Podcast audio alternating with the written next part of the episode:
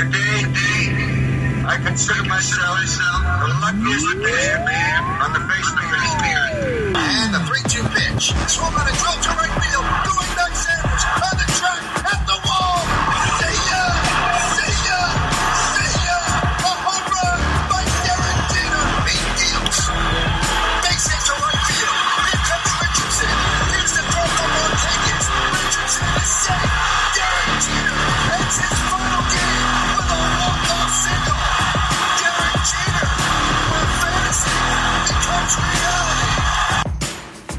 Señoras y señores, ladies and gentlemen, ahora presentamos, now presenting, la semana de los bombarderos.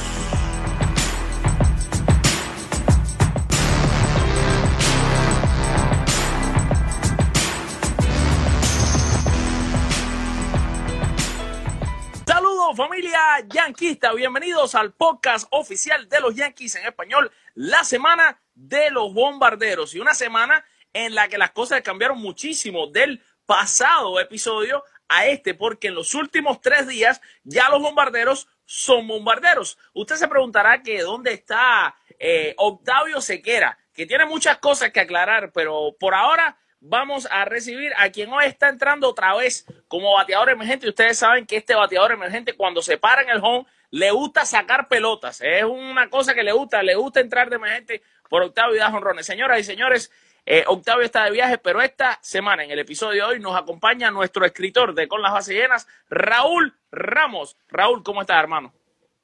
Saludos familia beisbolera, aquí siempre es un placer estar en el podcast de los Yankees de Nueva York, el mejor podcast en español de los bombarderos, y estar aquí junto a, tu presencia. Y te voy a decir una cosa, que tengo unos zapatos grandes que llenar, porque Octavio es un gran talento y para mí siempre estar aquí es un honor estar con ustedes y, y poder ayudarle lo que sea. Sí, pero fíjate, fíjate, vamos a entrar, vamos a empezar esto caliente ya, porque tanto tú como Octavio tienen muchísimas cositas que explicar. Porque en el, en el otro podcast que tenemos, el podcast de Con las Bases Llenas, donde se habla de todo el béisbol de grandes ligas, usted, señor, dijo que le estaba mandando un mensaje a Octavio diciendo que sacara los bates del congelador. Parece que Octavio sacó los bates. Raúl, y por otro lado, Octavio va a tener que también dar la cara, porque hoy Gary Sánchez conectó tres jonrones, no uno, no dos, sino tres jonrones, y Clint Fraser conectó dos jonrones más, dos peloteros que no solo Octavio, sino muchos de ustedes que ya se están conectando con nosotros y que estoy viendo las caritas ahí que me están saliendo conectados, que han acabado literalmente con Gary Sánchez, yo quiero ver dónde están. Y por favor den la cara y pongan ahí los comentarios qué les pareció el partido de Gary Sánchez hoy y además la temporada que está teniendo porque ya tiene seis cuadrangulares. Raúl, ¿qué le pasó a estos Yankees? ¿Qué hicieron diferente? Bueno, Alfred, para contestarte las preguntas, porque a ti te gusta rápido poner a la gente al frente del plato. Mira, no es lo que yo, Octavio o yo sepamos, es a quien nosotros conocemos. Porque si yo le mandé a decir a Octavio que sacaron los bates del, del, del congelador, los sacaron. ¿Y qué pasó? Así que acuérdate que el que, el que llega, el que, el que escucha consejo, llega viejo. Seguro, bueno, eso parece. Eh, te preguntaba, Raúl, ¿y qué han hecho diferente estos Yankees? ¿Cuál es el, como se dice en inglés, el approach, el acercamiento que han tenido diferente estos Yankees que muchos de nuestros seguidores, a los cuales queremos muchísimo y los queremos aquí siempre, no importa cómo sea, pero ya habían unos cuantos ya tirando la toalla. A ustedes se les olvida que esto es una temporada, señores, de 162 juegos. No hay un deporte que tenga una temporada tan larga como el béisbol. Mira, fácilmente, muy sencillamente, fue un equipo superior contra un equipo lamentablemente inferior. Y cuando estoy diciendo un equipo superior, el, el equipo de los Yankees de Nueva York es un equipo de jugadores todas estrellas. Y el equipo de los Orioles actualmente es como si fuera un equipo de AAA. Los Yankees se destaparon. Clint Fraser eh, batió un par de buenos honrones que si tú te das cuenta fueron eh, unas bolas para bateadores. Fueron unas strikes que se quedaron altos y Clint Fraser por fin aprovechó y pudo hacerle un swing, un buen swing, que se la llevó la vieja. Y Ah. eso es lo que está pasando. Ahora, Raúl, esta, este despertar de Clint Fraser, que a mí, por, su, por cierto, me pone muy contento, porque es uno de los jugadores que sabemos que cuando llegó a los Yankees, llegó con muchas expectativas. Es un jugador que los Yankees dieron a Andrew Miller, en su momento el mejor relevista zurdo de todas las grandes ligas, por él a los indios de Cleveland, cuando este muchacho era el prospecto número uno de los indios de Cleveland y el prospecto número uno de todos los jardineros del béisbol de grandes ligas, cuando llegó a los Yankees. Después, eh, primero no tuvo quizás los mejores números en ligas menores, después lo subieron a los Yankees, tiene esta contusión cerebral, eh, pasó por un protocolo en el que realmente no podía jugar. Está la controversia, para poner un poco en contexto a nuestros seguidores, de que Clint Fraser literalmente desató una guerra cibernética con Michael Kay, la voz de los Yankees en inglés, porque básicamente Michael Kay como cuestionó de cierto modo el estatus de salud de Clint Fraser y él se molestó bastante. Bueno, Clint Fraser ahora eh, no solo crea la, este buen sabor de boca de que está de regreso y que puede enseñar lo que realmente es este muchacho, sino ahora pone una pregunta en nuestras cabezas. ¿Qué va a pasar con la posición de jardín izquierdo de los Yankees? Y ahora mismo todavía todo está bien porque Aaron Hicks está afuera. Pero si Clint Fraser se mantiene bateando, ¿tú dejarías a Clint Fraser ahí o seguirías con Brett Garner? Mira, Alfred, te voy a decir una cosa. Clint Fraser, aunque es un muchacho joven, te diré que a mí me recuerda a los jugadores de antaño, porque él siempre quiere estar en la, alineación y siempre quiere jugar. Es un muchacho que es muy talentoso, lamentablemente pasó por una muy mala racha con ese golpe que sufrió en la cabeza. Y tú sabes muy bien que los protocolos de seguridad que están teniendo ahora, no solamente el béisbol de grandes ligas, sino el deporte profesional, son muy extensos y son muy cuidadosos con eso. Ya no es lo mismo un jugador que ganaba 50 mil, 75 mil dólares en el pasado, estoy hablando de los años 70, principios de 80, a un jugador que está ganando, no voy a decir regular, pero un jugador establecido que pueda ganar 2, 3 millones de, de dólares sin ser una estrella. Ahora, esperemos que no sé, que lo hayan rociado con agua bendita, que le hayan puesto eh, óleos sagrados, que haya ido a México y los indígenas le hayan hecho una, una limpia, pero lo que haya hecho, parece que esta vez se levantó por el lado derecho de la cama y el muchacho está bateando. También una Parece. cosa, tienes que, Dime. tienes que recordar que los Yankees consiguieron un outfielder al principio de la temporada. Quizás esto le puso el fueguillo en el fondillito y eso dijo, si no bateo, me van a votar. Yo creo que sí. Y fíjate, ahora pone muy interesante toda esta situación. Porque tener a Clint Fraser bateando en los Yankees trae muchísimas cosas positivas, incluyendo, señores, de que ahora tienen mucha más profundidad los Yankees, porque cuando regrese a Carlos Stanton, entonces ahí va a ver qué decisión es la que se toma, porque como está este muchacho ahora mismo, el que sería sería Tauchman, que realmente te voy a decir una cosa, tiene físico, luce bien, pero no ha hecho nada. Pero no batea, No, no, ha hecho nada con el bate, hasta ahora no ha hecho paro, pero cero, no ha bateado nada. Así que Bueno. eso es lo que la situación, dime, termina tus ideas. Mira, la razón que los Yankees consiguieron a Thomas fue por el guante, no fue por el bate, porque Wade es un mejor bateador. Y ellos querían conseguir Bueno, no, no, cuidado, porque Tauchman en ligas menores es un bateador de casi 30 jonrones y Wade no. O sea, es un bateador de más largometraje que Wade. Lo que Wade es un bateador bastante completo.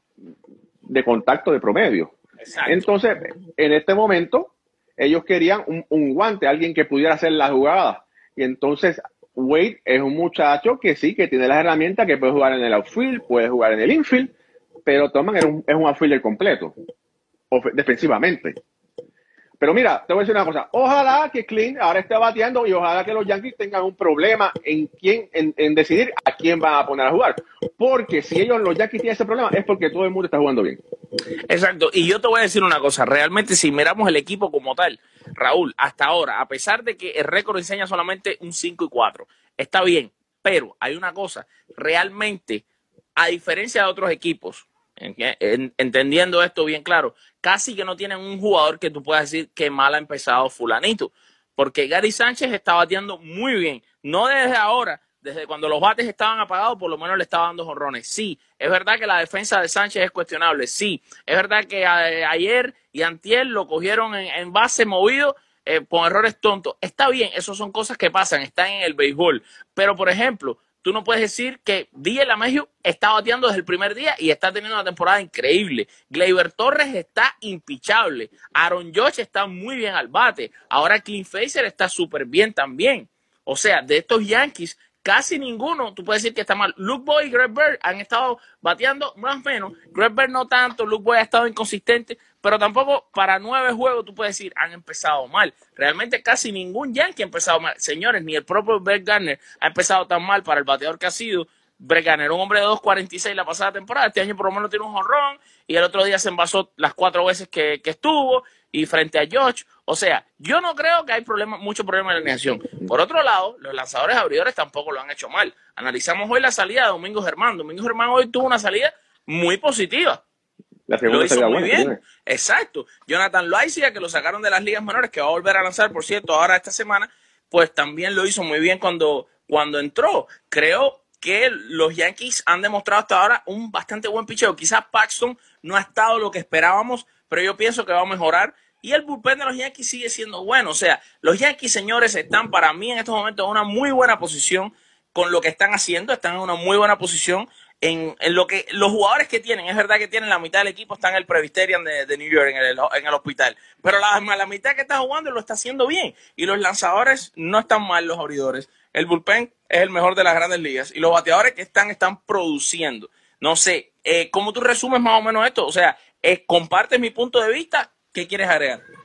Mira, sabemos que los Yankees eh, tenían, tenían problemas de lesiones. Llegó la Cruz Roja Americana y, y puso una caseta, Sí. ¿verdad?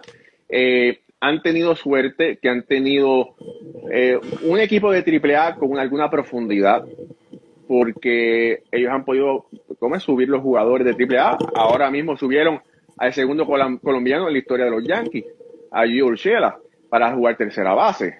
Y Y que Gio hoy se fue de 3-2. Se fue de 3-2. El día anterior había metido tres hits en la victoria de Néstor, de- de- del cubano Néstor Cortés en AAA. Ya viene Eh, caliente. Ya ha estado conectando y es un, es un pelotero que tiene experiencia de grandes ligas. Ahora, recuérdate que cuando se asoma una oportunidad, es de ti o para el que sea. Este es consejo, no solamente para los Yankees, este es consejo para que tú que me estás escuchando. Si viene una, una oportunidad y tú coges el sartén por el mango y haces lo que tienes que hacer, te vas a quedar con la posición y vas a salir airoso. Seguro que sí. Ahora, Raúl, entrando eh, un poco en lo que es el análisis, como la parte, vamos a decir, del director de Aaron Boone. ¿Cómo tú evalúas hasta ahora lo que ha hecho Aaron Boone? Voy a escucharte a ti primero y después te voy a decir mi opinión. Sí, Alfred, mira, te voy a hacer una cosa. Yo creo que es una muestra todavía un poco pequeña para saber si, si Boone está haciendo un buen trabajo o no. Ahora, la diferencia de la semana pasada es que los juegos que tiene que ganar por fin los ganó. Porque todos esos juegos contra equipos que son mediocres son los que los Yankees tienen que arrasar. Y bueno, de tres juegos le ganaron dos a Baltimore. Hay que ver, hay que seguir viendo con una lupa detenidamente estas próximas dos semanas a ver cómo él está manejando eh, los juegos en juegos cerrados. Esa yo creo que va a ser la diferencia. Bueno, mira, yo creo, te decía que iba a empezar escuchándote a ti y que te iba a dar yo en la mía, ¿no? Yo creo que hasta ahora ha sido un poco más consistente en las alineaciones basado en lo que vimos la pasada temporada. Ha sido un poco...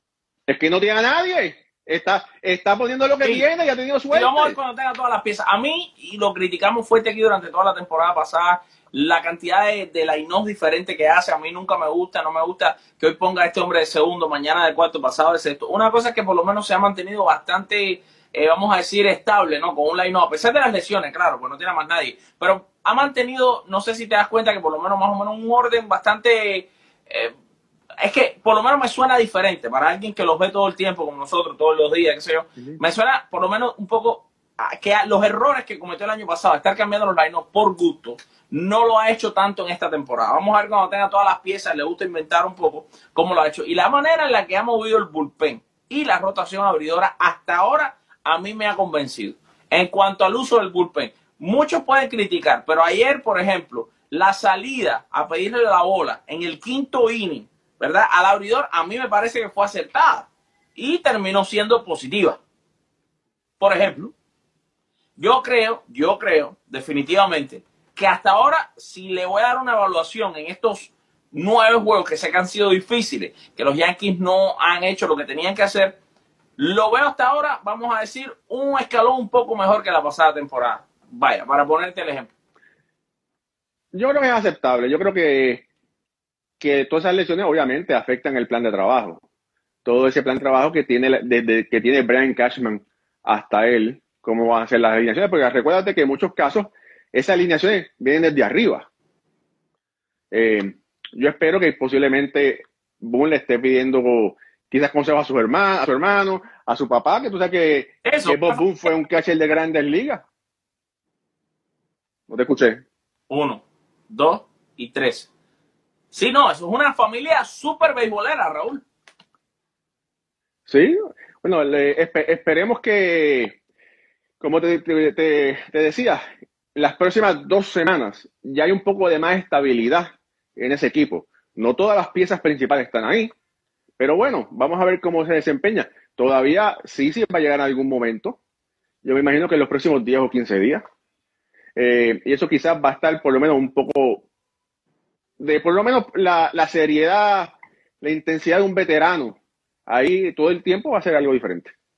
Raúl, ahora vamos a hacer algo. Algo que hasta ahora ha gustado muchísimo. Una dinámica que trajo Octavio Sequera a este show y que hemos implementado en los últimos dos programas y que a la gente le ha gustado muchísimo. En este caso, Octavio le gusta llamar a esta sección, ¿no? El paredón de fusilamiento de Alfred o algo así, con nuestros seguidores también que están en el paredón, aunque él también dispara, ¿no? Él se deja disparar porque da su opinión. Y es básicamente que me hace tres preguntas en las que son situaciones, ¿no? En las que tengo que elegir una pregunta de algo difícil. En este caso, vamos a cambiar los roles y como tú eres el invitado, yo te voy a poner un poco en el paredón y yo también voy a dar mi respuesta y espero que todos nuestros seguidores que nos están viendo den también su respuesta. A la gente le ha gustado muchísimo esta iniciativa, así que la vamos a mantener. La cosa es la siguiente, Raúl. Noveno inning, fíjate, noveno inning contra los Medias Rojas de Boston. El juego está empatado a dos carreras. Hay hombre en tercera base, dos out. El lanzador es derecho. Viene a batear un Andy Phillips. Ese hombre hay que cambiarlo, no batea. Y tienes en el banco disponible a Mickey Mantle, a Babe Ruth. Te veo que ya la cara se está poniendo un poco seria. Tienes a Mickey Mantle, tienes a Babe Ruth y tienes a Luke Gary. ¿A cuál de estos tres bateadores le das el bate para que traiga esa carrera ganadora? ¿Estamos jugando en Yankee Stadium o estamos jugando en En Boston? Yankee Stadium. Final de la novena, juego 2 a 2 contra Boston. Decide el pase a la, a la, a los- a la Serie Mundial y hay un hombre tercera con dos outs. Está buena la Sí, pregunta. este- Está buena la pregunta. Esto- Soy un abusador. Esto ni Octavio lo hubiese pensado. Y Octavio es un poco abusadorcito, déjame decir. ¿Quién está lanzando? Me gusta, me gusta esa pregunta. Está lanzando un lanzador derecho. Vamos a decir que es. El lanzador derecho es Luis Tian. Cristian. Mira, yo entiendo que yo pusiera a Mickey Mantle. ¡Bingo! Yo Y te voy también. a decir por qué. Acertamos. Vamos a dar un voy a high cibernético. ¡Anda! Te, Un voy a decir por ¿Por qué. qué? Ahora vamos a argumentar. Te voy a decir por qué. Ya están comentando también por ahí. Sí. Porque, mira, vamos a lo que vamos. Cualqui- cualquiera de los tres bates, ese usted tenga. La razón que yo pusiera a Mantle a batear es porque Mantle en sus buenos tiempos era un bateador muy rápido. Mu- mucho más rápido que Gehring o que Ruth. Y posiblemente, si por alguna razón batea por el cuadro, puede llegar a primera más fácil eh, en una jugada que sea cerrada. Está bien.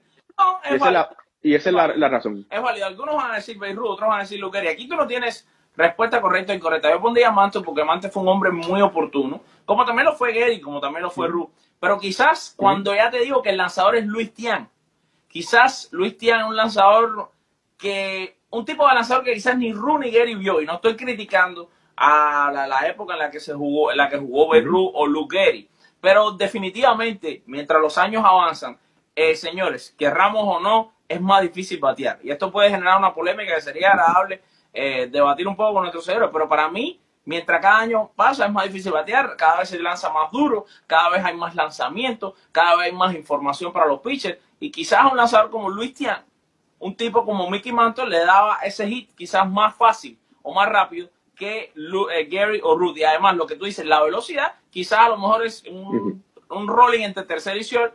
Muchas chances tiene Mickey Mantle de llegar quieto que Babe Ruth y Luke Gary. Perfecto, Raúl, perfecto, muy bien. Ok, Raúl, atención, nos vamos con esta. Séptimo juego de la Serie Mundial.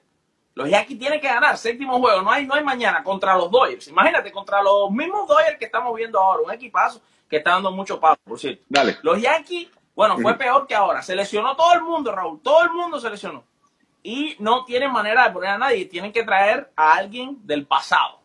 Y tienes disponible a Andy Petty, Whitey Ford o Ron, eh, Ron Guidry.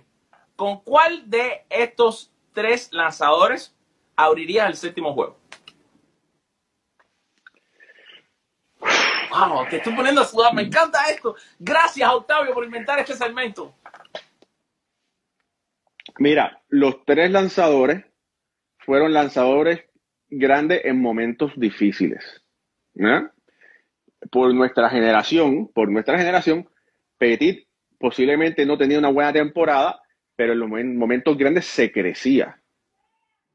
Ahora, de la misma forma, como dicen, the chairman of the board, Mr. Whitey Ford, no había más nadie grande que él, ¿verdad?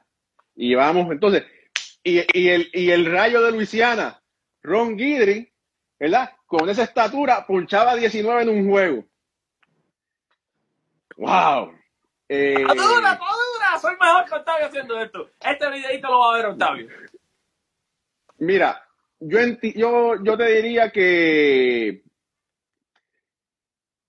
me voy a tirar por Ron Guidry. En serio, ahí no estamos de acuerdo. Adivina a quién yo le daría. Te voy a decir, me- Y me, y me vas a llamar ahora. Tú, ah. vas a llamar ahora igual que yo llamo a Octavio. Me vas a decir que soy un millennial beisbolero. Pero yo le daría la bola a Andy. vas a decir Petit. Yo se la di a, a Petty por la simple razón de que es el lanzador con más partidos ganados de todas las grandes ligas en la historia de la postemporada. ¿Y qué le vale ganar uno más a Andy Petty si lo ha hecho? Muchas veces estuvo en una situación de último juego para ganar los Yankees y lo hizo. Así que yo se la daría a Andy Petty, aunque me daría, me da cosita no dársela a Whitey Ford. Raúl, vamos a cerrar el programa de hoy recordándole a todos nuestros seguidores, antes de terminar, que por favor, la mejor manera de usted ayudarnos a crecer a nosotros es compartiendo este show en sus muros. No se olvide, por favor, usted está viendo el show, no tiene que dejar de vernos, solamente aprieta el botoncito de me gusta y al lado en el, donde dice compartir, usted aprieta el botoncito de compartirlo, pone en su muro y sigue viendo el programa. Eso nos va a ayudar muchísimo a crecer y además le queremos pedir a todos nuestros seguidores dos cosas más importantes que estamos tratando de conseguir porque es para el bienestar de ellos. Es número uno, que se suscriban, por favor, a la www.conlasbasesllenas.com. ¿Por qué? Porque nuestro contenido, estamos constantemente escribiendo artículos, muchos de ellos de los Yankees, y ¿qué pasa? Que el sistema de Facebook quizás no le va a enseñar todos los artículos porque hay muchos amigos de ellos, mucha gente que están poniendo muchas cosas en Facebook y a lo mejor tienen 5 o 10 minutos para ver su teléfono y no van a llegar a la parte donde está nuestro artículo diario, a lo mejor son tres. Cuando usted pone su correo electrónico, todo lo que nosotros escribimos les llega a ustedes al correo electrónico, a, su, a la comodidad de su hogar. No tiene necesidad de perderse nada de lo que estamos haciendo, porque no solo cubrimos a los Yankees, estamos cubriendo muchos equipos de grandes ligas. Estamos dando una cobertura total a lo que está sucediendo, pero además cubrimos ligas de otros países. Hablamos de las ligas menores, hablamos de béisbol independiente, que a usted le va a interesar, porque que ama el béisbol, le interesa todo lo que a él se refiera. Y la otra cosita, le pedimos para poder mantenernos y crecer y mantener nuestra página entre las primeras, que nos regale una calificación de estrella, una recomendación. Puede ser, a lo mejor usted cree que nos merecemos dos estrellas, tres estrellas, no importa. Denos lo que usted cree que nos merezcamos y así tenemos una evaluación real de nuestros seguidores de lo que piensan de nosotros. Ok, Raúl, ahora para cerrar ya con nuestro show de hoy. Siempre nos gusta y antes teníamos este segmento que llamábamos la figura yankee latina de la semana. Eh, hoy quiero recordar a alguien que sé que tú nos puedes quizás eh, hablar un poco, ya que eres un- una persona que estudia muchísimo lo que es el béisbol boricua. Vamos a hablar del primero, el primer boricua que jamás vistió esta gloriosísima gorra y camiseta, Luis Arroyo. Cuéntanos un poco de Luis Arroyo, Raúl. Bueno, mira, eh, como le decían en su pueblo natal, el zurdo de Tallaboa. Luis Arroyo nació en, en Peñuelas, eh, puertorriqueño, eh, con mucho respeto. Fue, le decían que era el salvador de Whitey Ford, porque cuando sacaban a Whitey Ford, eh, Tite, como le decían, era el que cerraba los juegos. Eh, Tite, Tite, comenzó su carrera con los Piratas de Pittsburgh, fue compañero de equipo con lo, de Roberto Clemente, jugó con los, con los Cardenales y de los Cardenales, de, con los Cardenales pasa a los Yankees. Algo interesante también, que él fue, él estuvo en el equipo campeón de los eh, Havana Cuban Sugar Kings en el, en el 60, que sale una foto muy famosa de él junto al, al tirano Fidel Castro. Wow. Entonces, eh, Tite fue un gran lanzador, eh, relevista. En Puerto Rico fue toda una estrella. Y más tarde, al retirarse, fue un, eh, un cazatalento, fue un, un, scout. Fue escucha de los Yankees por muchos años en Puerto Rico. Y bueno, en Puerto Rico recibió muchos premios, entre ellos el premio de Francisco Pancho Coimbre como uno de los mejores jugadores profesionales puertorriqueños. Y bueno, lamentablemente ya no está aquí con nosotros, está en el team eh, que está allá arriba junto a todos esos grandes peloteros. El mejor de todos los equipos. Exactamente. Pero bueno, eh, Tite era un, un, gran lanzador zurdo que demostró sus quilates en oro en todos los sitios donde jugó. Y bueno, fue, fue, jugó con los Yankees para esa temporada del 60-61, eh, 61-62, y fue un ganador. Así mismo, fue un ganador. Como también son ganadores todas las personas que se han conectado con nosotros y como eres tú, Raúl, un ganador porque eres un gran escritor, eres una pieza muy importante de Con las Bases Llenas. Usted puede leer a Raúl en la www.conlasbasesllenas.com para que usted vea que Raúl es alguien que le llamamos Raúl el de la pluma caliente, el de la pluma contenta, siempre escribe artículos que generan muchísima cantidad de lectores porque además de su calidad, siempre busca temas bien, bien, bien sabrosos. Raúl, despídete y dile adiós a todos estos seguidores que se han conectado hoy y nos han dedicado un tiempito de su valioso día para vernos aquí hablar sobre los Yankees de Nueva York. Familia, muchas gracias. Para nosotros es un, es un honor que ustedes nos reciban en su casa. Les voy a decir una, les voy a tirar una bolita para que estén pendientes en las próximas semanas. Posiblemente esta semana voy a estar visitando el equipo de AAA de los Yankees y posiblemente vamos a tener ahí unas declaraciones del dirigente Jay Bell y de algún que otro jugador hispano latino que esté en ese momento en la alineación de ese juego. No sabemos si será Néstor Cortés, no sabemos si será posiblemente Yo González, eh, Estraza, solo yo sabe, pero bueno, pendiente que vamos a seguir trayendo información de calidad a todos ustedes. Seguro. Muchas gracias, Raúl, y gracias a todos ustedes que se conectaron hoy con nosotros aquí en el podcast oficial de los Yankees en español, la semana de los bombarderos. Sigue ayudándonos a crecer. Nosotros les seguimos brindando muchísima información, muchísimo cariño y, por supuesto, nos vamos, Raúl, con una frase que dijo un hombre que estaba, Raúl, moribundo. Pero, sin embargo, al verse vestido con esta camiseta y con esta gorra, se consideró el hombre más afortunado de la faz de la tierra. Luke Eric que dijo que se sentía el hombre más afortunado de ser un yankee. Y yo, Raúl, me siento muy afortunado de tenerte a ti y a todos nuestros seguidores en Con las Bases Llenas. Muchas gracias, se les quiere, que Dios me los bendiga. Chao.